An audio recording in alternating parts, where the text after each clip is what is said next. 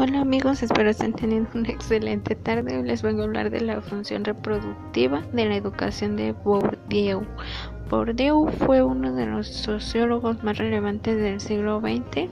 Nació en Denguin en 1930 y murió en París en el 2002. Él se refiere al papel de la educación como reproductora de la cultura, la estructura social y la económica a través de estrategias de clase. Detecta tres estrategias de clase diferentes en relación con la educación. La nueva clase media invierte en la cultura para mejorar su estatus social. La élite cultural intenta conservar su posición de privilegio y no perder su estatus, mientras que la clase dominante en la esfera económica trata de convertir parte de su capital en capital cultural consiguiendo títulos académicos prestigiosos que le ayuden a mantener su posición y le den estatus.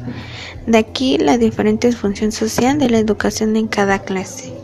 La nueva clase media intenta una orientación profesional de los estudios, de los tradicionales estudios humanísticos. La élite cultural se define y se defiende eh, a esto.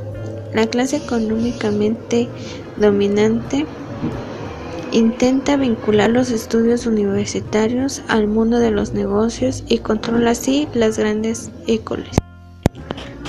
Como conclusión, considero que las aportaciones del francés Bourdieu son las más destacadas y las más valiosas para realizar y reflexionar sobre nuestro sistema educativo y sobre nuestra educación actual, pues ya que todo se refiere al estatus económico y de ahí se basa lo que es la educación.